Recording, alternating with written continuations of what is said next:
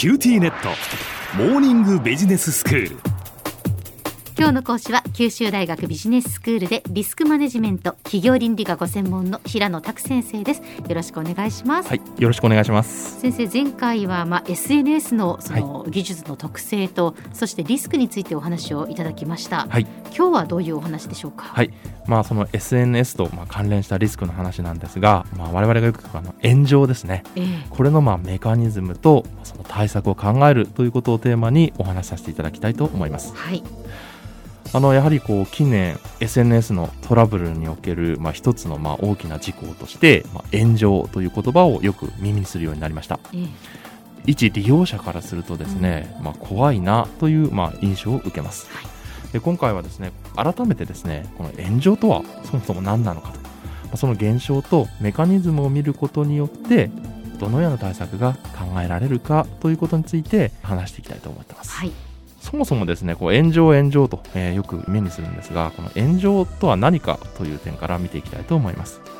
で、この問題に対して非常にまあ造形が深いまあ評論家であって、まあ、編集者でもある、まあ、荻上知紀さんの定義によればですね、炎上とはウェブ上のまあ特定の対象に対して批判が殺到し、収まりがつかなそうな状態、あるいは特定の話題に関する議論の盛り上がり方が尋常ではなく多くのブログや掲示板などでバッシングが行われる状態とされます、はい、でこの攻撃の対象となるのはですね企業などの組織だけではなく往々にしてやはりその個人もその対象になるんですね、かつその批判的なそのバッシング的なコメントはですね数百件から1000件を優に越すものまであるというふうに言われています、はい、そこまで多くのですねバッシングが短期にですねしかも個人に集中的に寄せられるということは SNS の普及以前にはあまりなかったという点を考えるとやはりこの炎上というのは SNS が一般化した社会だからこそ存在する一つのまあハザードであるというふうに言えるかなと思います。まあ、この炎上なんですけれども、はい、どのくらいこう起きているものなんでしょうか？あはいまあ、その正確な件数についてはですねまだ完全に把握しきれているとは言えませんが、えー、いくつかのまあ企業やまあ研究者らが行った調査からは、まあ、それが確実に増加しておりまたその数も非常に多いという指摘ができるかと思います。うん例えばデジタルリスクの対策を行っている、まあ、企業の調査結果によれば炎上というものはスマートフォンの普及や SNS のまあサービス拡大とともに増加し続けて2015年にはまあ1000件を超えたというふうな結果が出ています、はい、また国際大学の山口真一先生の研究資料によれば2019年においてもおよそ1200件程度の炎上が日本において発生したと言われています。うんまあ、この炎上のメカニズムですけれども、はい、どうやってこう起きていくものなんですか？あそこ気になるところですよね。えー、実は、まあ、全てがまあ同じプロセスをたどるというわけではないのですが、まあ、おおよそのパターンは存在するみたいです。はいまずはこの炎上の発生源となるコンテンツ、まあ、簡単に言えば火種みたいなものですね、はい、が存在します。でこの火種なんですけど多くの事例を見てみるとですね社会通念上望ましくない行為や発言がその火種となる場合が多いです、うん、例えば、まあ、悪ノリで行ってしまった行為機密あるいは個人情報の漏洩に当たってしまう情報、うん、またはその差別あるいは格差などをこう肯定する意見とさまざ、まなものがあります、またですね社会的に意見が対立してあってかつ各々の意見に対して、ね、こだわりが強い人々が、まあ、集団として形成されている事柄に関してはですね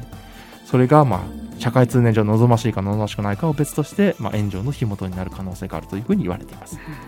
そしてこの火元となる情報が、まあ、特定のですね、まあ、SNS に投稿された後に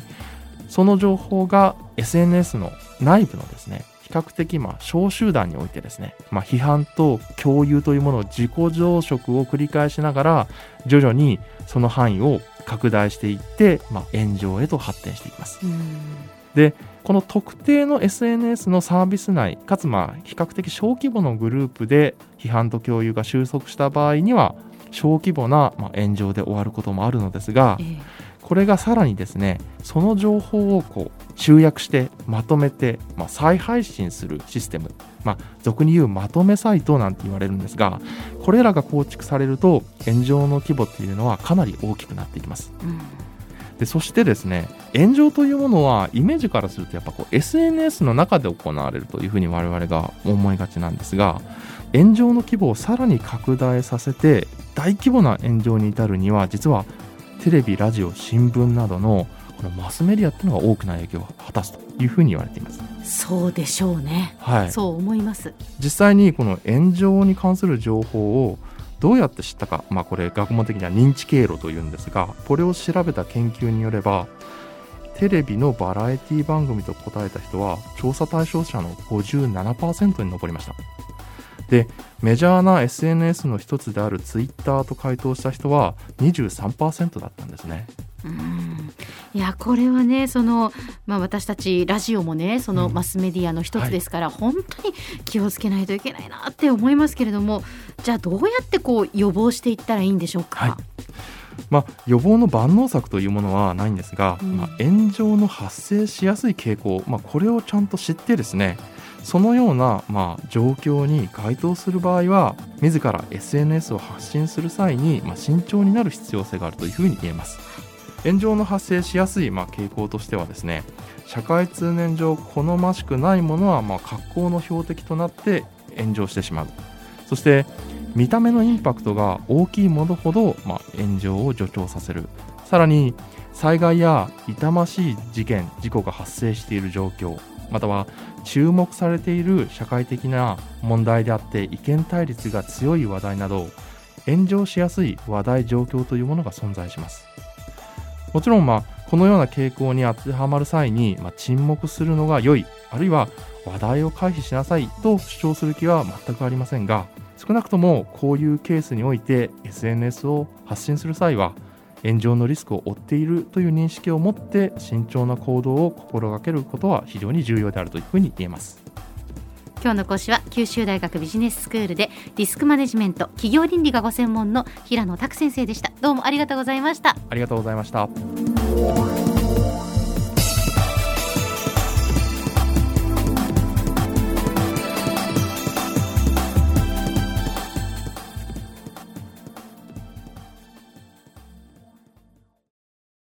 QTnet光、塾オンライン学習になってどう？いいよ塾までの移動時間はないしでもパパ、送り迎えなくなったって寂しがってたわよ。それに BBIQ で授業の映像もスムーズだしでもパパ寂しいって。じゃあ学校の送り迎えしてもらおうそれ甘えすぎ。オンライン学習を快適に光は BBIQ